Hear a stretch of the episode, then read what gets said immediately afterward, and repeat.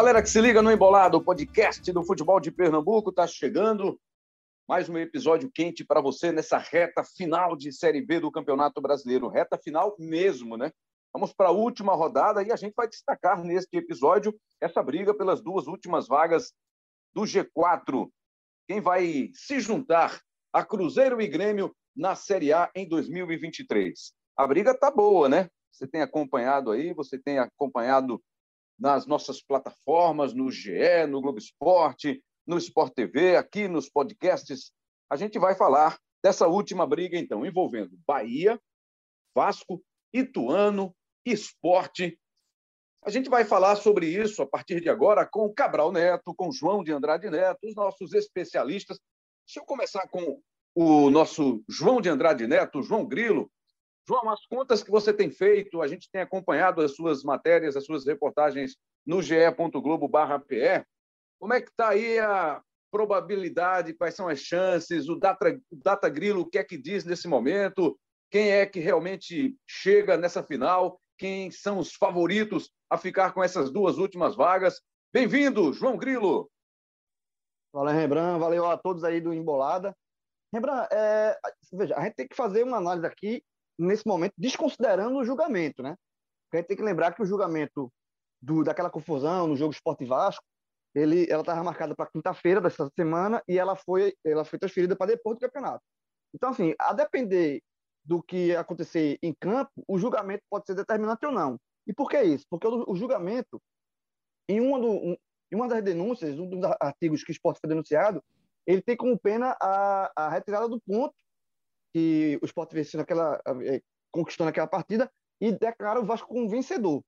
Então, é, se o Vasco for declarado como vencedor no, no STJD, o Vasco já está na, já está, é, na, série, na Série A do ano que vem e modifica tudo. Né? Porque aí times, outros times envolvidos vão ser prejudicados. Então, a análise que eu vou fazer aqui é análise desconsiderando essa parte aí dos tribunais, até porque eu acho difícil acontecer essa punição de, de perda de pontos do esporte.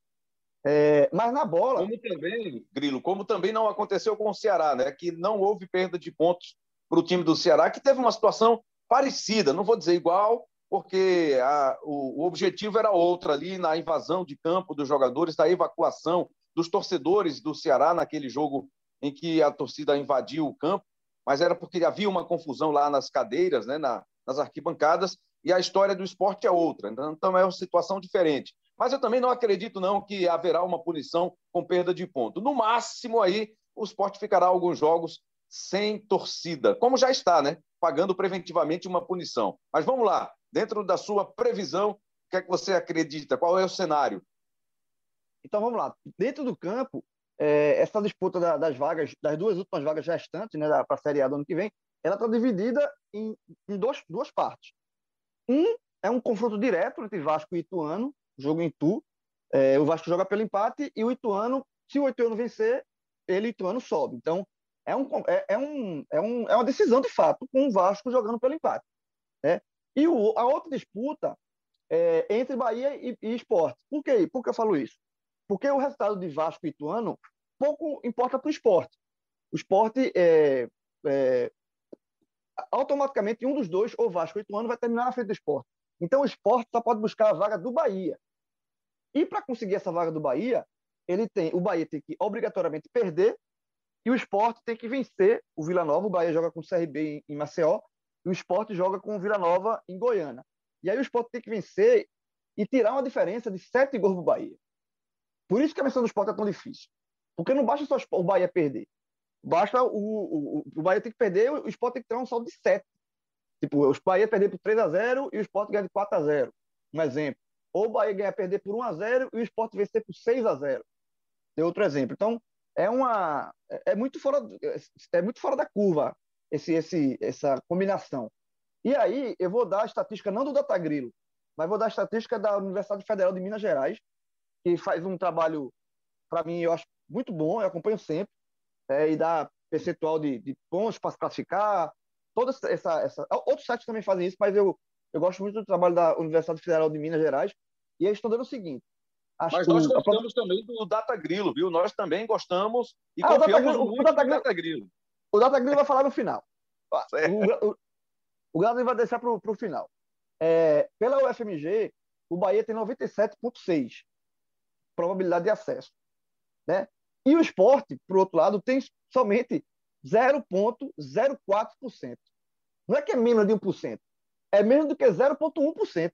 É uma, é uma probabilidade muito, muito, muito remota. Tipo assim, o que é que você faz na vida, Cabral, com 0,04% de chance?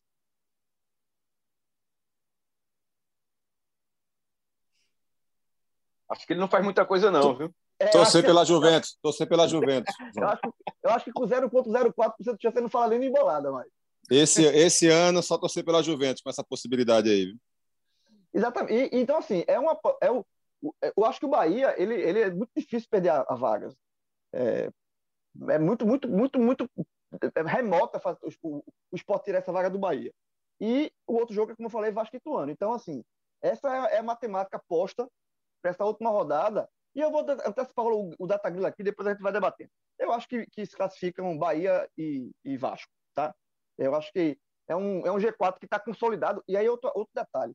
É, esse é uma matéria que também fiz para o GE. Globo.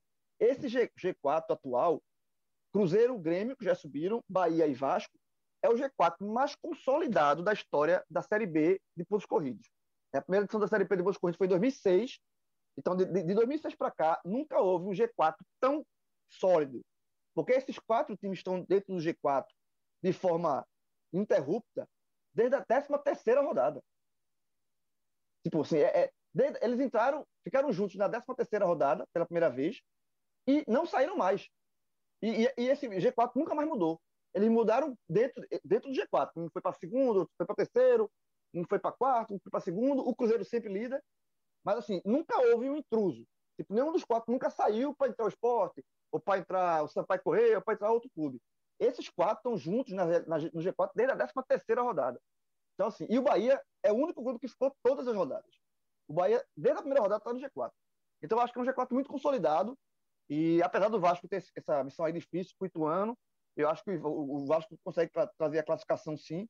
E eu, o meu G4 é esse G4 aí. E o que é que você imagina? A gente vai ter também o, o Carlyle na sequência, Cabral, mas quero te cumprimentar também e te ouvir sobre esse cenário dessa última rodada da Série B na briga pelas duas últimas vagas restantes para completar os times que vão disputar a primeira divisão no próximo ano. Forte abraço, Cabral. Abraço, Rembra. Um abraço para todo mundo. Partindo da mesma lógica do João, eu acho que, a, que é a lógica do, da classificação, né? Eu acho que se a gente fosse dividir, de fato, a gente ia ver que uma vaga está tá sendo disputada entre Ituano e Vasco e a outra vaga está sendo disputada entre Esporte Bahia. É, pode acontecer um resultado que faça com que Vasco e Ituano, por exemplo, se classifiquem juntos? Pode. Mas como a chance é, é realmente muito pequena disso acontecer, vamos, vamos ir indo para uma lógica mais mais concreta, mais racional, né? Matemática, matematicamente falando, estatisticamente falando. Então, vamos dividir essas duas vagas restantes assim. De um lado estão Vasco e Ituano, do outro Esporte Bahia. Quando a gente olha para Esporte Bahia, é evidente, é evidente que o Bahia tem uma possibilidade de classificação altíssima, altíssima. É, eu, obviamente, não não não é, passaria um, um, percentual minimamente alto de, de, de chance de classificação para a equipe do esporte. É, porque eu confio muito no time do Bahia? Ora, óbvio que não. Acho que nenhum torcedor do Bahia confia plenamente no time do Bahia, como nenhum torcedor do Vasco confia plenamente no time do Vasco, como nenhum torcedor do esporte confia plenamente na, no time do, do esporte. Porque essa Série B foi muito marcante por conta disso. A gente se o Vasco subir, o Vasco tem muito a agradecer aos erros que o esporte cometeu. Se o esporte subir, o esporte vai ter muito a agradecer aos erros que o Bahia cometeu. Se o Bahia subir, vai ter muito a agradecer pelos erros que o Ituano e o, e o Vasco cometeram. É porque é exatamente assim. Parece que, que há mais demérito dos adversários do que, de fato, mérito daquelas equipes que vão subir de divisão. E aí é óbvio que dessa matemática aí eu excetuo Cruzeiro, esse não, esse atropelou, fez a parte dele, ganhou o campeonato com sobras. Mas Grêmio, Vasco, Esporte, Bahia estão nessa toada muito claramente. Então, é, por, mesmo não confiando no Bahia, é, mesmo achando que o Bahia pode se engasgar com a equipe do CRB, esse se engasgar teria que ser um engasgamento muito complexo para dar classificação para o esporte. Porque o esporte também teria que vencer seu jogo contra o Vila Nova fora de casa, de goleada, para tirar um, uma diferença de saldo que é muito grande hoje. É, o Bahia tem um saldo de 13 e o esporte tem um saldo de 6. Essa distância é muito grande. Seria um 5 a 0 para o esporte e o Bahia perdendo por 2 a 0, por exemplo, para que o esporte pudesse passar o Bahia na classificação. Então, eu acho que a matemática nos indica apostar no Bahia. Do outro lado, Rembrandt, quando a gente faz aquele movimento, quando você está numa tela de celular, né, aquele, o touchscreen da, do celular, você faz aquele movimento de pinça, que é para ampliar a imagem. É, quando você olha a primeira imagem, você vê a distância de dois pontos apenas. Quando você amplia um pouco essa, essa imagem de Vasco e Ituano, você vai ver que o Ituano, nas últimas dez rodadas, fez seis pontos a mais do que o Sport, do que o, do que o Vasco. O Ituano, nas últimas 10 rodadas, fez 20 pontos, o Vasco fez 14. Mas quando você faz novamente aquele movimento de pinça e amplia de novo a imagem, você vai perceber que nas últimas cinco rodadas eles estão empatados. Nas últimas cinco rodadas, o Ituano tem três vitórias, um empate e uma derrota. O Vasco também tem três vitórias, um empate e uma derrota.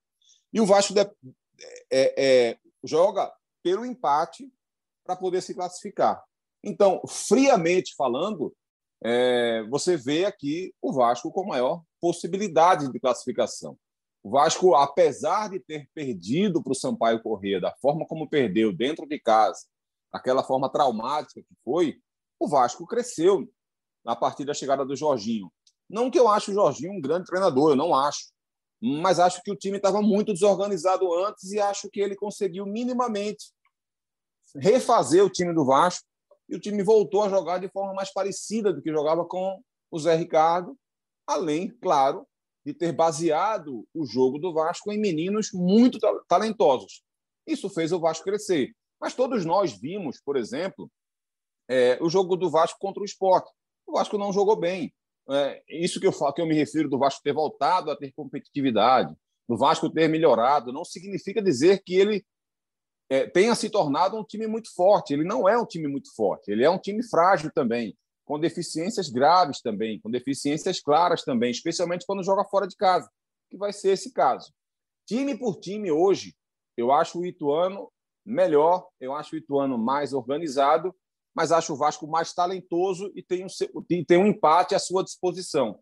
Por isso, eu, se tivesse que apontar, é, pegando o termo que João tanto usa aí, né, como data grilo, se eu fosse fazer o meu, o meu IPEC, né, o C final aí é de Cabral, eu daria 65% de chance para o Vasco subir, lembrando.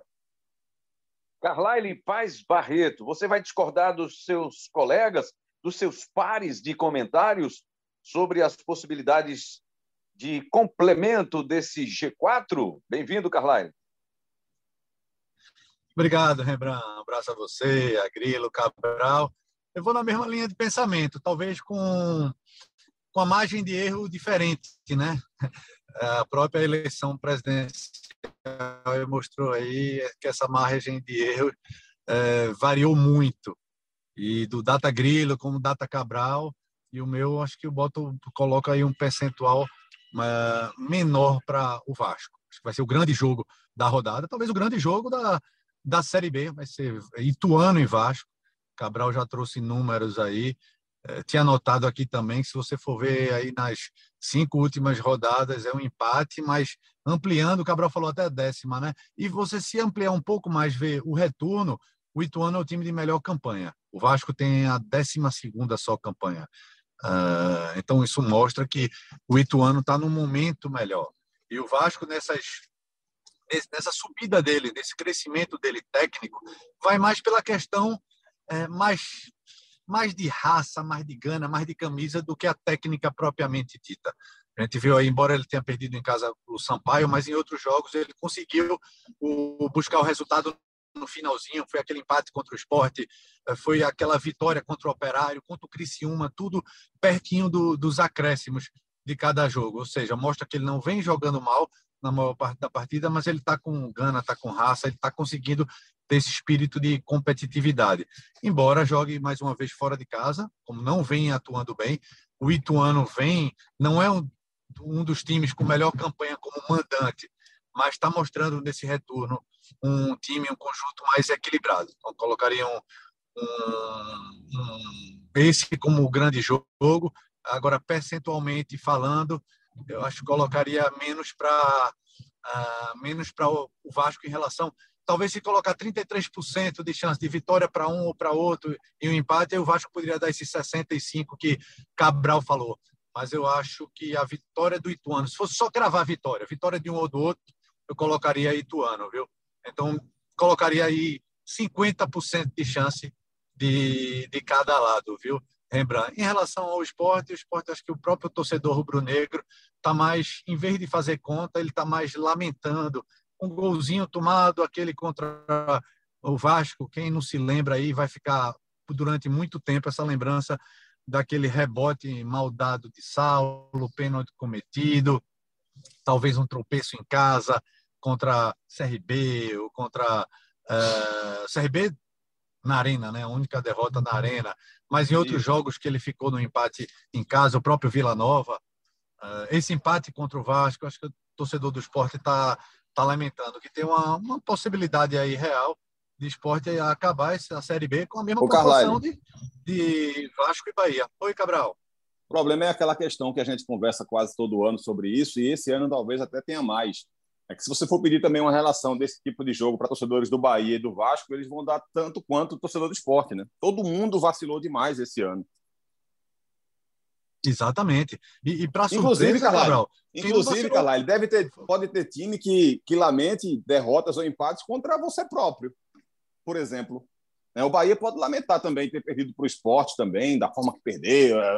Enfim, estou falando, tô, tô, tô jogando aqui apenas possibilidades, entendeu? É, o Vasco também, de repente, pode lamentar que direto, jogou né? mal. Na... É, exatamente, o, confronto direto em si. Né? Você muitas vezes lamenta ter, ter perdido pontos contra um, determinado adversário, que também pode. O Brusque, por exemplo, pode, pode, ter lamentado aquela derrota contra o esporte, que o esporte não jogou bem, o Brusque também não jogou bem, o esporte achou um gol. A Chapecoense também, aquela derrota para o esporte, o esporte jogou nada naquele jogo, o Juba acertou um, uma, uma, uma, falta e fez um gol apenas, e o esporte não atacava. Então, você próprio pode fazer parte da história de outro clube que está lamentando ter perdido ponto contra você em um outro jogo também qualquer, né? Exatamente, a gente está fazendo o recorte do lado de cima da, da tabela, né? Até porque o Náutico já foi rebaixado de forma bem precoce. Mas se for ver lá embaixo também, tem muita gente lamentando. Talvez o próprio Ituano, né? Está numa condição, condição, razoável, depende apenas de si, jogando em, em casa. Mas tem a questão, pô, o Ituano foi muito mal na primeira parte do campeonato, né? Então tem muito jogo que ele esteja lamentando. Mas é isso, Rembrandt. É, colocaria nenhum jogo do esporte como é, expectativa. É, é possível que vença, é, é embora o, o Vila Nova esteja falando aí colocar o time principal. Mas vai para o outro lado. Ah, o Bahia tem que perder. Tudo bem, mas Bahia vai ser goleado? Bahia, nem o Sampaio conseguiu golear o Bahia em casa. Eu estou falando Sampaio porque ele, Sampaio é isso, né? Em casa ele goleava muita gente, inclusive fez muitos gols no Esporte, no Vasco da Gama, mas venceu por apenas 2 a 0, apenas entre aspas, 2 a 0 o time do Bahia, né? O time do Bahia não costuma levar muitos muitos gols. É, e aí vem o CRB que hoje anunciou a saída do técnico Daniel Paulista, né? Será que vai estar com essa empolgação para essa última rodada? Então, talvez, talvez não, certamente a expectativa não apenas dos torcedores de Vasco e mas de grande parte de que disputa a Série B seria esse jogo mesmo em Itu. É, quem, não tem, quem não tem o que disputar rigorosamente, né, Cabral, nessa última rodada, o nível de desmobilização já é altíssimo. Né? Sim, sim, certamente, sem dúvida. É, só, só um, um adendo, Rembrandt, é, a isso que Carlyle falou. O Ituano, por exemplo, Carlyle, na, no primeiro turno, empatou com o Náutico em casa. Então, a, a gente está aqui em Pernambuco. E perdeu os aflitos, Cabral e perdeu nos aflitos, né, João? Então, assim, Exatamente. O Ituano, o Ituano não conseguiu é, vencer o Náutico. Um ponto, é, só somou um ponto contra o pior time do campeonato. Pois é, aí seis, disputou seis, perdeu cinco contra o Lanterna. É óbvio que a diretoria do Ituano, jogadores, comissão técnica, torcida pensa nisso também. Pô, a gente perdeu cinco pontos no Lanterna do campeonato. Por mais que haja um respeito pelo Náutico, pelo, pela tradição, pela camisa, mas o Náutico é o Lanterna da competição.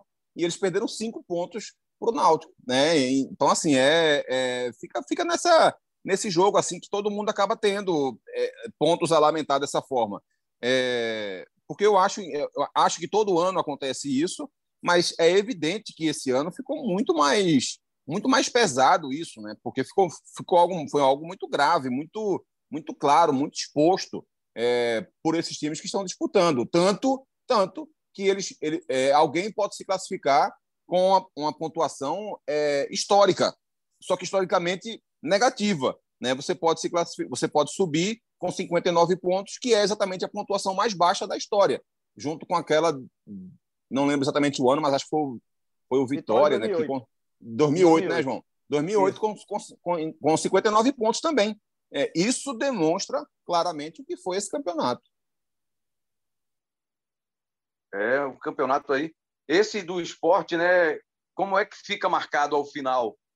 Independentemente né, da situação do esporte, do momento que o esporte vai, vai ter, se vai ter o que comemorar ao final dessa última rodada, né, depois do jogo contra o Vila Nova, porque, claro, não depende só do próprio resultado, depende do resultado do jogo do Bahia, já que há essa canalização, né, essa vibração. O torcedor do esporte vai ficar canalizado, torcendo para o seu time, para uma vitória boa, vitória sobre o Vila Nova e ainda por uma derrota do Bahia, uma derrota expressiva para o CRB, que a gente, combinando aqui em opiniões, não acredita que seja uma das coisas mais fáceis a acontecer nessa rodada. Porque a gente vê aí, desses times, a gente já falou até sobre isso, passando, né? rapidamente aqui de passagem, num dos nossos episódios do Embolada, dos times que estão nessa briga na parte de cima aí, só o Cruzeiro não mudou o comando, né? O técnico foi o mesmo do começo ao fim. O Pessolano foi o técnico do começo ao fim dessa temporada no time do Cruzeiro.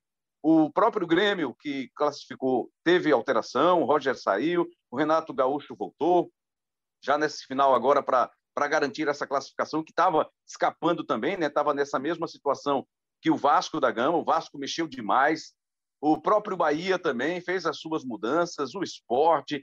Então, não há uma, uma fórmula certa, né? uma fórmula que você diga assim, não, essa fórmula vai te dar um objetivo ao final da temporada, porque a gente tem aí, dos dois lados, João Grilo, ah, nas duas situações, nós tivemos aí times que vão se classificar dois que já se classificaram, inclusive. Um que manteve a estratégia, o planejamento desde o início, e um outro que teve que mudar o curso no caminho. Exato. E o Ituano também, né? O Ituano é um, é, foi mais um time que Sim. também mudou de treinador durante a, a, a, competição. E é uma, prova que, assim, que, tá, como você falou, não existe uma fórmula é, é, mágica ou, que vai dar 100% de, de resultado. Tipo, vamos manter o treinador aqui, a gente está perdendo, apanhando, mas vamos manter. Não, eu acho que eu sou um cara que. É, eu costumo assim. É, não pode acontecer trocas constantes, como foi o Náutico, por exemplo. O Náutico trocou cinco vezes no ano. a média do Náutico foi, era um, um, treinador a cada dois meses. Aí realmente não resolve. Mas se você sentir que o trabalho é, pode render mais e não está rendendo, eu, eu, não sou contra a troca de treinador, não. E o, o Ituano é uma prova também disso que tem, tem, tá, tá com a vaga, só depende dele, né? Vencer o jogo com o Vasco.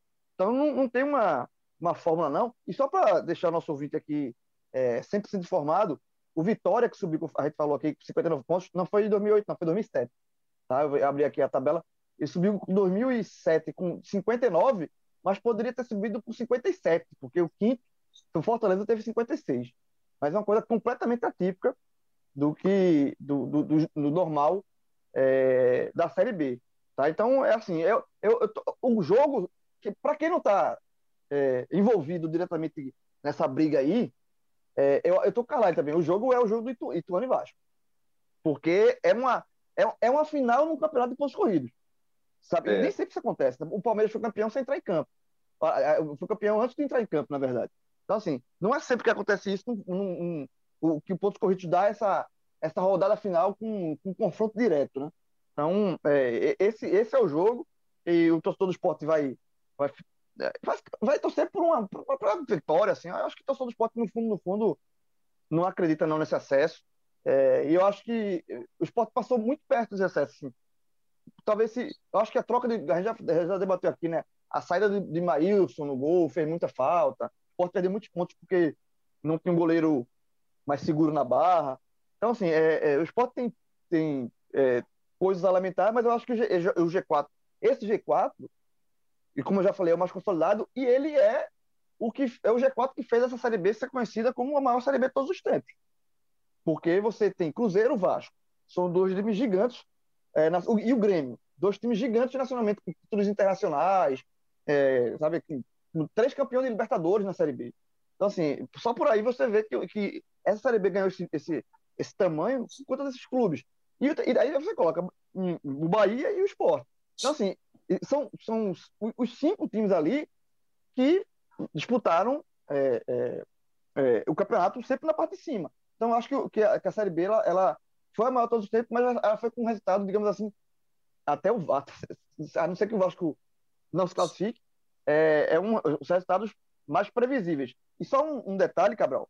É, veja, veja como é essa é, é, campeonato ponto corrido também, interessante.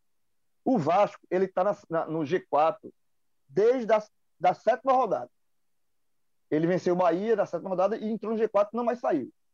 E o Ituano, que disputa vaga com o Vasco, ele só ficou no G4 uma rodada, que foi na terceira rodada. Assim, como o campeonato está vendo no começo, tudo muito embolado, ele ficou na, na G4. Então, você viu uma, uma, uma briga entre um time que está desde a sétima, na, no G4 sempre, contra um time que só, tava, só ficou uma vez dentro, e no começo do campeonato. Veja só como é, as coisas. Né? Se, o, se o Ituano vence o Vasco, é aquele negócio que se, fala muito, né? O importante é estar no G4 na 38 né? Não adianta você estar no G4 na 37 e não estar na 38 O que vale é a última. Então, essa regra aí vale para o Ituano. Se o Ituano vencer, ele derruba o Vasco do G4 e entra depois de um longo tempo. Ô, Rembrandt, essa questão de troca de, de técnico, é, acho que cabe muito a, a gente a percepção né, de como olhar para isso. A troca de técnico é causa ou é consequência? né, da, de, uma, de, uma, de uma campanha ruim, porque a gente vê muitos exemplos é, de equipes que trocam de treinador e, e não funciona e acaba sendo ruim de fato. É, e a gente vê outros exemplos é, que são necessárias as trocas. É, quando, quando um time troca muito de treinador, é óbvio, é óbvio que o trabalho está errado. É óbvio que o trabalho está errado é, você errou em algum momento.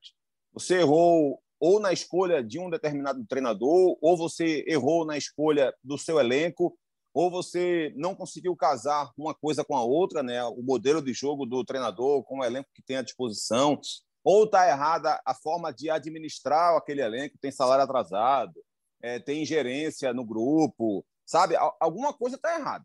Alguma coisa está errada. Quando tem muita troca de treinador, alguma coisa está errada. Às vezes, alguma coisa está errada e um determinado técnico chega e consegue resolver minimamente algumas questões, alguns problemas da equipe. Muitas vezes ele acaba sendo dragado por esses problemas e não consegue resolver. Eu vou dar um exemplo aqui desse ano próprio, que é o Vila Nova. O Vila começou, é, o Vila começou o ano jogando um bom futebol no Campeonato Goiano, é, se tornando um dos favoritos ao título, perdeu o campeonato, começou a cair de rendimento e, e o time, algumas vezes, mostrava um bom rendimento, mas não conseguia resultados. É, conseguiu, inclusive, fazer dois bons jogos contra o Fluminense, que é muito melhor do que o Vila Nova, na Copa do Brasil. O Igor Magalhães foi demitido. Veio o Dado Cavalcante. Dado, acho que não conseguiu vencer nenhum jogo, ou teve uma vitória apenas em sete, oito rodadas, foi demitido. Chegou Alan Al. Demorou a engrenar, o time daqui a pouco começou a melhorar. Isso significa que Alan Al é melhor do que Dado Cavalcante que Igor Magalhães? Não, não significa necessariamente isso. É... O Igor Magalhães já fez outros trabalhos no Vila Nova que foram de destaque. Já salvou o Vila de outros rebaixamentos e já deu acessos ao time do Vila em situações delicadas, difíceis. É um técnico da casa, um técnico conhecido do Vila Nova, do clube, e que conseguiu, em alguns momentos, assumir e fazer um bom trabalho. O Dado tem bons trabalhos na carreira no Vila Nova não conseguiu fazer o time jogar. O Alan Aldo, no começo, também não conseguia fazer o time jogar. os problemas eram detectados, todo mundo percebia os defeitos do Vila, mas ninguém conseguia resolver. Daqui a pouco o time começou a engrenar. Então, isso acontece, e daqui a pouco pode ser o contrário, pode ser Alan Al, que esteja num clube fazendo um trabalho ruim, pode chegar dado Cavalcante lá e resolver. É, mas quando você tem trocas excessivas, óbvio que alguma coisa está dando errado, óbvio que alguma coisa está ruim, óbvio que alguma coisa tem que melhorar, sejam nas escolhas, nas execuções, na, na administração, mas alguma coisa está errada. Então, eu acho que a troca de técnico ela não é nem não é nem causa de resultados ruins. Ela acaba sendo muitas vezes consequência de defeitos, de problemas que o clube está atravessando. Carlyle, pensando para o próximo ano, é claro que é necessário esperar essa definição, nessa última rodada, porque futebol é aquela história da caixinha de surpresas, né? Ela de repente pode te surpreender, mas às vezes não também. Mas pensando nisso, caso o esporte não consiga mesmo aí nessa sua classificação, a gente vai ter, se confirmados, Bahia e Vasco, a gente vai ter como campeões brasileiros para 2023 nessa Série B o esporte e o Guarani, né? São os dois campeões brasileiros remanescentes nesta Série B. E aí, essa possibilidade, né, esse risco do, do Ceará só aumenta de rebaixamento. Já tem o time do Juventude rebaixado, o Havaí está quase lá rebaixado. Tem uma outra briga ali também muito próxima com o Atlético Goianiense, com o Ceará, como destacamos. Além do Cuiabá. Ontem, a vitória do time do Curitiba fora de casa contra o Juventude, inclusive uma vitória muito comemorada pelos jogadores né, ao final da partida. Essa vitória por 1 a 0 lá em Caxias do Sul dá um alívio para o Curitiba, mas não é ainda uma garantia para o time paranaense. Mas pensando assim, com um número menor de campeões brasileiros envolvidos numa disputa para o próximo ano, seria um caminho mais, digamos, não mais fácil, mas um pouco mais tranquilo para o esporte tentar uma volta para a próxima temporada? Ô, Rembrandt, tem, tem duas formas de, de, de pensar, né? Uma, seria bom você ter uma Série B como a desse ano, cheio de clubes grandes, depende do ponto de vista. Pelo ponto de vista técnico, é ruim, porque a concorrência aumenta e uma concorrência, entre aspas, de real, né? com equipes, com clubes de maior poder é, aquisitivo. Em compensação, traz um, uma visibilidade maior. Consequentemente, comercialmente, você pode ir atrás de mais patrocínios, é, enfim, pode, é, pode negociar com, com a questão da transmissão, a questão de patrocínio pontual por cada transmissão. Por exemplo, imagina que Vasco sobe e Bahia, e aí só fique o esporte Guarani de campeão brasileiro. O esporte ainda, ainda brigando pela elite, disputando elite uh, ultimamente, mas o Guarani já fora desse hall dos grandes há muito tempo. Né? O Guarani chegou a cair para a segunda divisão do Campeonato Paulista. Uh, tecnicamente, seria menos difícil, menos complicado para subir. Mas tem a possibilidade de até não ter mais transmissão. Transmissão que eu digo regular, um jogo ou outro. Então, nesse caso, seria bom. Nem 8, nem 80. Nem ter cinco, seis campeões brasileiros, mas também ter apenas um ou dois seria ruim.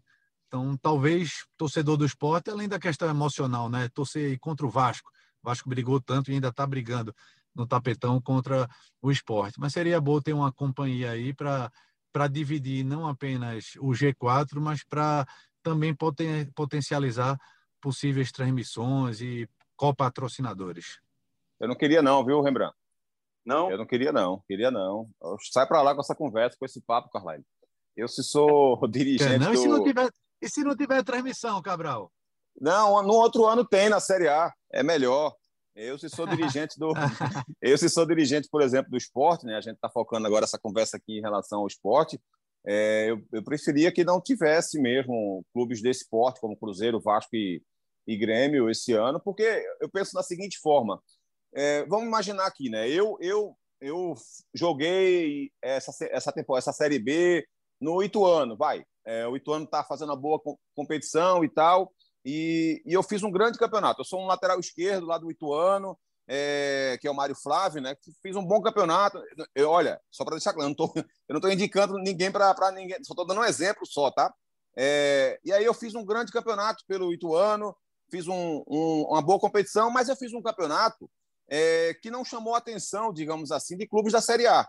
Os clubes do, da Série A não, não despertaram tanto interesse, não, não tiveram desejo, não mostraram é, é, vontade de jogar, de, de, de, me contratar, enfim e tal. Então, o meu mercado vai continuar sendo a Série B. E na Série B, é, eu falei Mário Flávio, né? Na verdade, acho que é Mário Sérgio o nome dele. Mário Flávio acho que é o atacante do Ferroviário, mas enfim, é, é, isso não é importante para agora, não. É, eu, como, como, como esse jogador, se eu vou jogar a Série B, se eu fosse jogar a Série B de 2022, eu teria cinco clubes muito interessantes para eu jogar, mas três deles seriam interessantíssimos para mim. Então, eu daria minha, minha, meu olhar mais, mais carinhoso e o meu desejo seria maior por jogar por esses três clubes. Na Série B, que, que vem no ano que vem, é, o esporte é um, um atrativo muito maior do que é esse ano. Ele, ele, já, ele já era um atrativo muito grande esse ano, e acho, inclusive, que o esporte usou pouco esse poder de atração nas contratações que fez. Acho que o esporte poderia ter usado mais. Muitos jogadores que estavam no mercado não foram contactados ou acabaram fechando com equipes é, menores do que o esporte. Que claramente, se o esporte tivesse mostrado interesse, esse cara teria vindo para o esporte. Então, acho que o esporte mostrou pouco é, essa cara atrativa que ele tem na Série B. E ele pode usar isso no ano que vem de forma ainda mais pesada.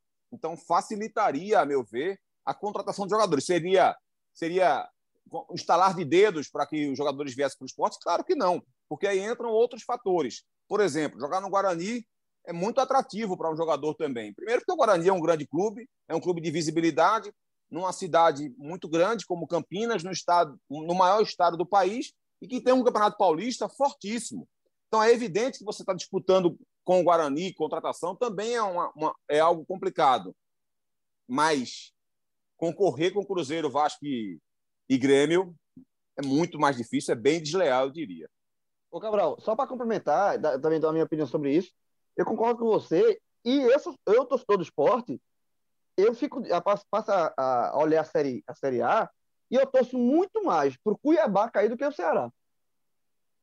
É, porque, Com certeza, João, concordo, concordo. É, Ju, Juventude, Havaí e Atlético de Goiás. São, os, os times estão é, 20, 19 e 18. E aí está o Ceará e o, o, o Cuiabá disputando. O Curitiba desgarrou um pouquinho. Entre Ceará e Cuiabá, eu sou muito mais que cair o Cuiabá. Porque o Ceará, se cair, ele, ele é um time é, cai, estruturado, é um time da região é, é, muito forte, que tem, que tem camisa e torcida, sabe assim, eu acho que eu, eu não fosse para escolher aqui, eu queria cair, cair esse Cuiabá lindamente. Se o esporte confirma, se confirmar que o esporte não, não sobe, né? Se der a lógica, o esporte permanecer na Série B, eu, torcedor do esporte, começo a olhar assistir o jogo da Série A secando o Cuiabá. Você já está dando uma programação. Agora, aí, essa, né? que, essa questão. Ô, Rembrandt, essa questão de queda, assim, então, não, só, só dizer o seguinte, é... uma coisa importante é que 2024 vai ser um ano fundamental para os clubes, viu? 2024 é o ano para estar na Série A.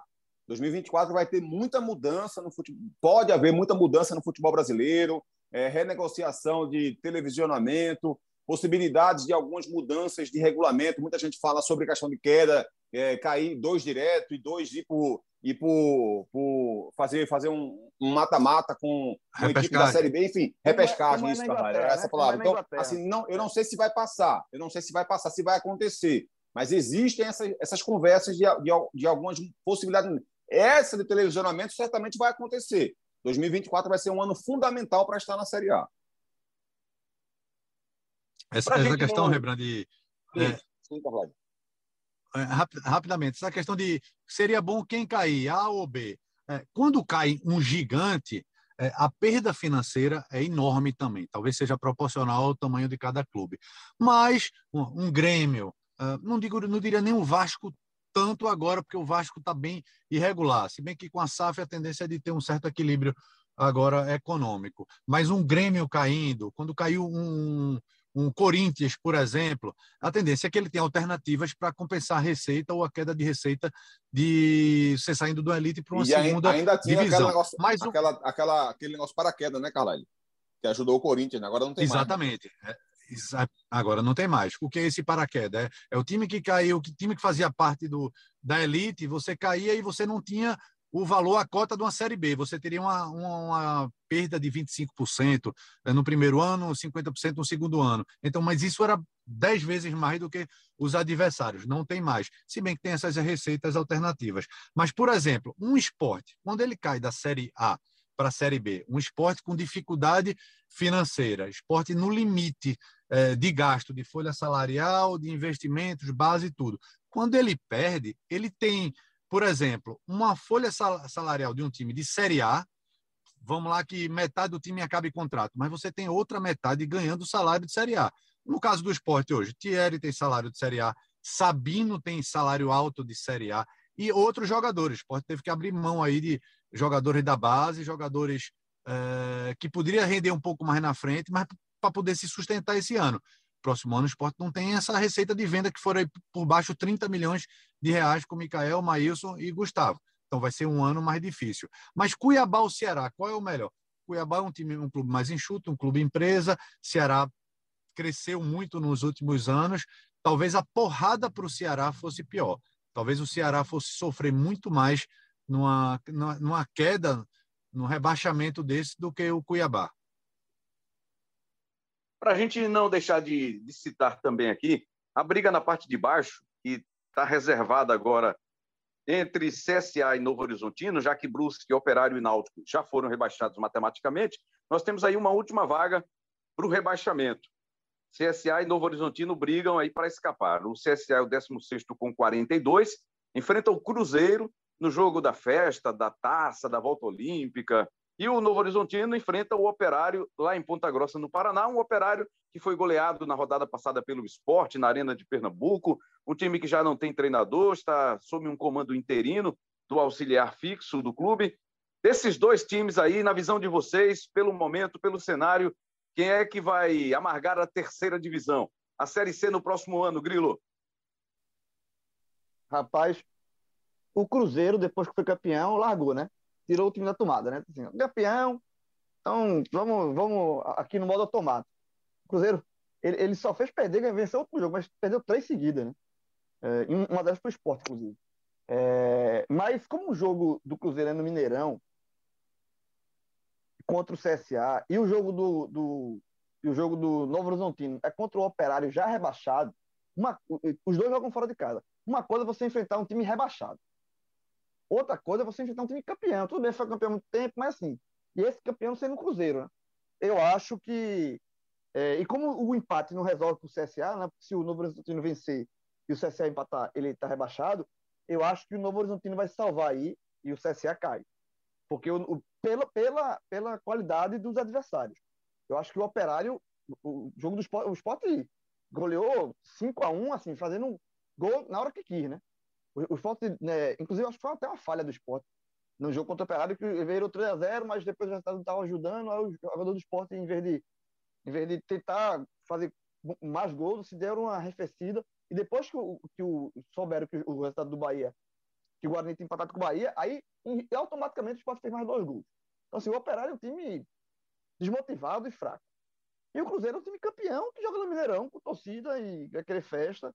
Enfim, eu acho que nesse caso aí, ruim para o Nordeste, mas eu acho que se fosse apostar, cairia o CSA. E tem uma mágoa aí na história, né, recente de Cruzeiro e CSA. O CSA andou atrapalhando a vida do Cruzeiro em Série B mesmo, em Copa do Brasil. Rembrandt. Parece que há uma, um, um, nível de mobilização em cima disso também, né? Ô, Rembrandt, é, o time do CSA, é, até 2013, tinha vencido o Cruzeiro só uma vez é, e tinha perdido sete, oito partidas. Eles voltaram a se enfrentar em 2019. Aquele episódio do Fala Zezé, né, que ficou bem famoso. De lá para cá são é. sete jogos, o Cruzeiro não venceu nenhum. O Cruzeiro não venceu o CSA nenhuma vez nessas sete partidas de 2019 para cá e o CSA venceu quatro desses sete jogos. E a torcida do, do Cruzeiro está muito engasgada com o CSA, muito. É claro que não, não, não dá para chamar de rivalidade, né? A distância dos clubes é, é imensa, mas existe essa, essa espinha aí na garganta da torcida e eles estão muito secos em relação ao CSA e há uma mobilização, inclusive, da torcida para vencer esse jogo especificamente. E acho que isso vai acabar é, motivando, de alguma forma, de certa forma, a equipe do Cruzeiro a, a, vencer o CSA. E por toda a questão de ser o último jogo, entrega de taça, tudo mais, acho que vão querer se despedir de fato é, com uma vitória, pelo menos. Então, acho que isso dificulta muito. Acho que o CSA demorou a tomar a decisão de colocar o Adriano lá. O Adriano, sempre que assume o time do CSA de forma interina, sempre consegue bons resultados. Está é, tá invicto, inclusive, no comando. São poucos jogos, mas nunca perdeu. Sempre faz o time melhorar. O Moza mesmo, quando assumiu pela primeira vez, herdou dele alguns ajustes defensivos que ele deu à equipe. O time era muito desarrumado defensivamente falando e o Adriano conseguiu melhorar muito a capacidade de marcação da equipe. O Moza usou isso é, em seu trabalho e o time começou a crescer de rendimento. Depois ele assumiu novamente e, e conseguiu fazer bom trabalho. Sai de novo, depois volta agora, conseguiu essas duas vitórias seguidas. Talvez se ele tivesse entrado antes, talvez tivesse dado tempo. Agora eu acho que é muito difícil e acho que o Novo Horizontino é favorito no jogo contra o Operário, por tudo que o João falou, mas também porque o time melhorou. O Mazola, quando chegou, demorou a ajustar, ficou buscando uma forma de jogar, usou três zagueiros, usou três volantes com três atacantes, usou dois, dois volantes com um meia e três atacantes, usou e aí achou o time a partir daquela goleada contra o Náutico.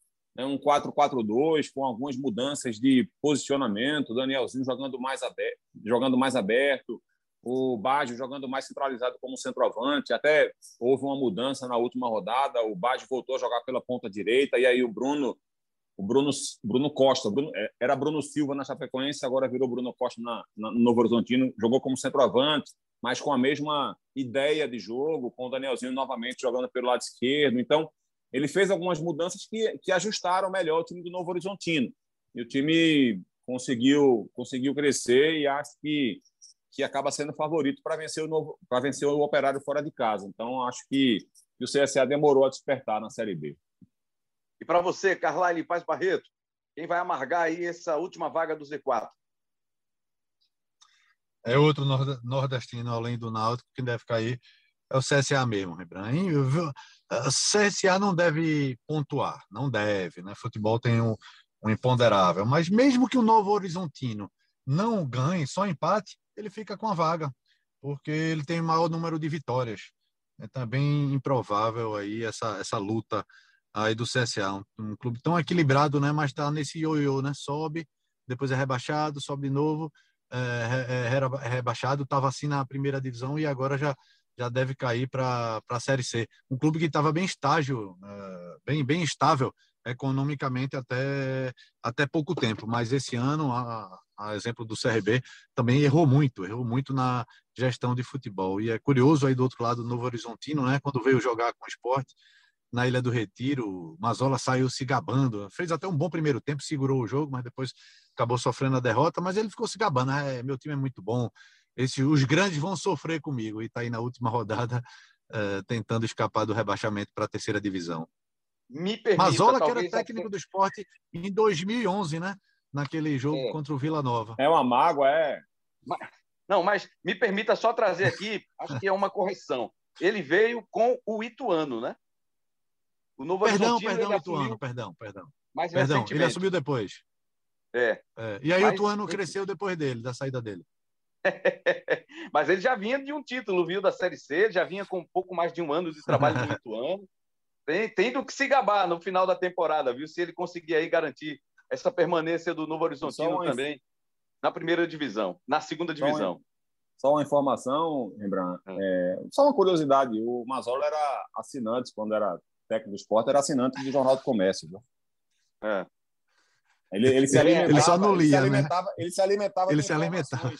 Ele se alimentava das manchetes do Carlyle, né? E, é, por aí, por aí. Literalmente se alimentava. Uma vez ele comeu, ele, é. uma vez ele é, mastigou uma coluna de jornal para você, como é, você ver como é como ele é estável. Ele essa, mastigou, essa história aí, essa história aí, essa defendeu... eu não conhecia não, Carlyle. Conta aí, conta aí, eu não conhecia essa história não. Você conhece. Uma vez uma crítica ao time do esporte, é, e ele, para bajular os jogadores, aqui o que esses caras escrevem, o que é que eu faço com esse jornal? Eu como, e engoliu, e mastigou um papel jornal, para saber, para só ter ideia de como é estável emocionalmente esse treinador. Muito bom. É, quem foi que falou aqui da, da saída do Daniel Paulista do CRB? Foi Carlyle? Foi, foi João? Foi, foi Cabral? Foi, foi. É, e ele Não, já foi tinha, eu, hoje à tarde. Ele já tinha iniciado uma renovação, ou já teria acertado uma renovação de contrato, né? Estendido para o, o contrato até o final do ano, próximo né? ano. É. Pois é, curioso. Não sei se entrou em um outro clube, é, uhum. mas enfim, depois de ter acertado essa renovação, Daniel Paulista e o, do, e o clube, não, né? o clube que comunicou oficialmente. E termina que loucura. Bahia, né? Termina sendo bom Bahia, né? Nessa briga pelo acesso.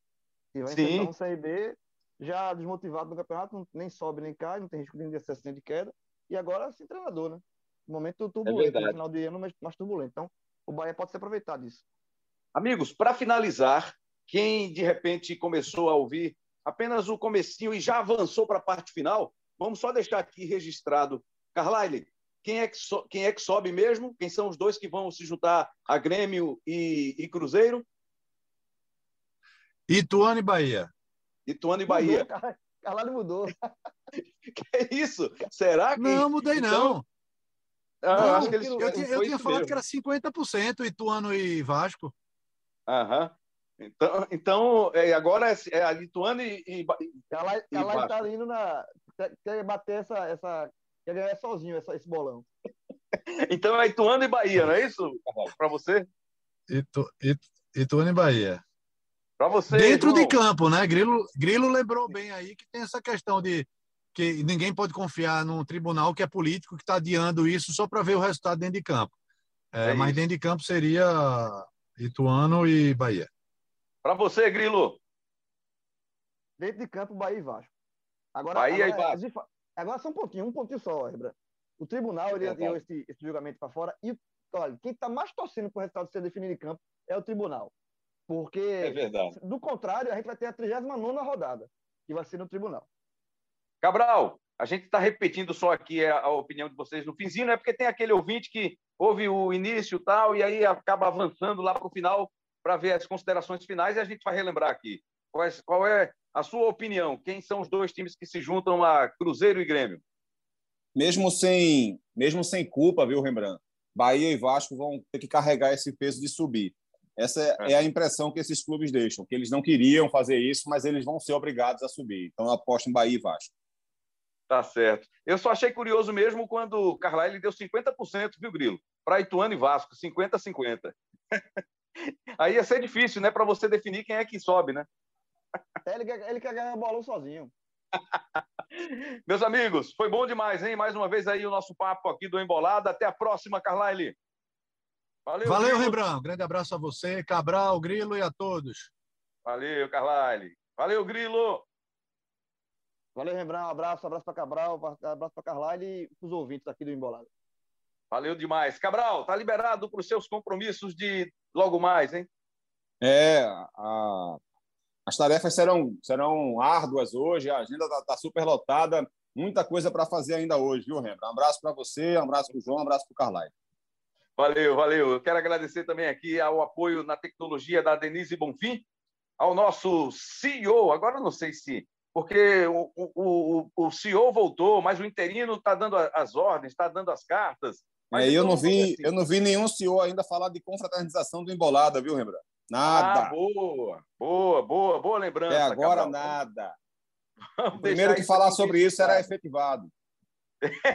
Muito bem. Então, por enquanto, João, é, Elias Romaneto, paciência e competência, barra Lucas Lois, estamos esperando um pronunciamento um pronunciamento por parte do, do nosso CEO ou dos nossos CEOs. Vamos aguardar. Agradecer também aqui ao Rafael Barros, que é o nosso coordenador de podcasts, ao André Amaral, que é o gerente de conteúdo dos podcasts do GE. Globo. Valeu, galera. Forte abraço a todos e a todas e até a próxima.